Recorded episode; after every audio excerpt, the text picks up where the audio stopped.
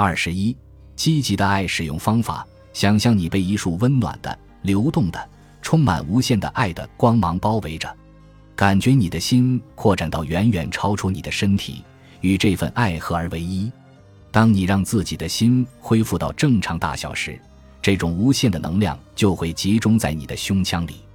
这是一股无法阻挡的爱的力量，它想要将自己释放出去。把注意力集中在引发你愤怒的人身上。如果他们本人不在你面前，那么就想象他们的存在，把你胸中所有的爱都送给他们，不要有所保留，就像深深呼出一口气一样。当爱离开你的胸腔时，请跟随它，不要只是看着它进入他人的内心，而要去感受它的进入。这会给你一种与他人完全融为一体的感觉。现在放轻松，你会再次感受到自己被无限的爱包围着，它会把你付出的所有能量都归还给你，你会感到充实和安宁。每个步骤都有一个便于你记忆的名字。第一步叫做集中，你收集了所有环绕在你周围的爱，将其集中在你心里，这是唯一可以找到爱并留住爱的器官。第二步叫做传送，在这一步，你的心就像一根导管，将爱从更高的地方传送到这个世界。这项工具真正的力量在于第三步，也就是渗透。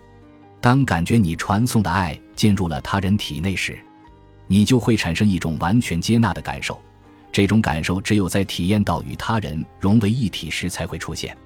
这是你的胜利，因为你完全接受了不公平。并自由地向前迈进，带着这股新的力量，没人能将你送入迷宫，也没人能阻止你前行。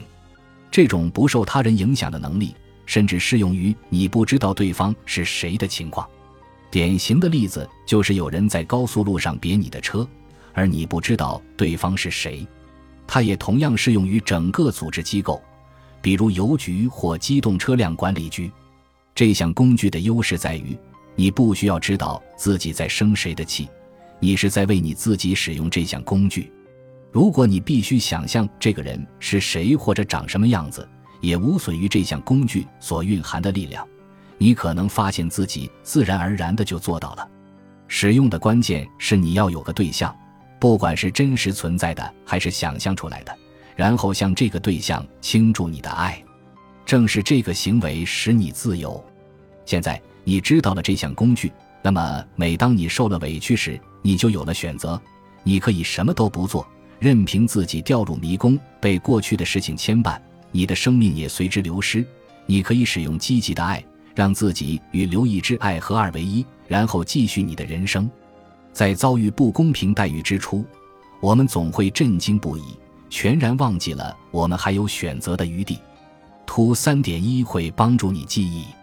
图三点一中的小人就是刚刚经历不公的你，下方的箭头代表你什么都没有做，如此一来你就选择了进入迷宫；上方的箭头代表你选，则执行积极的爱的三个步骤。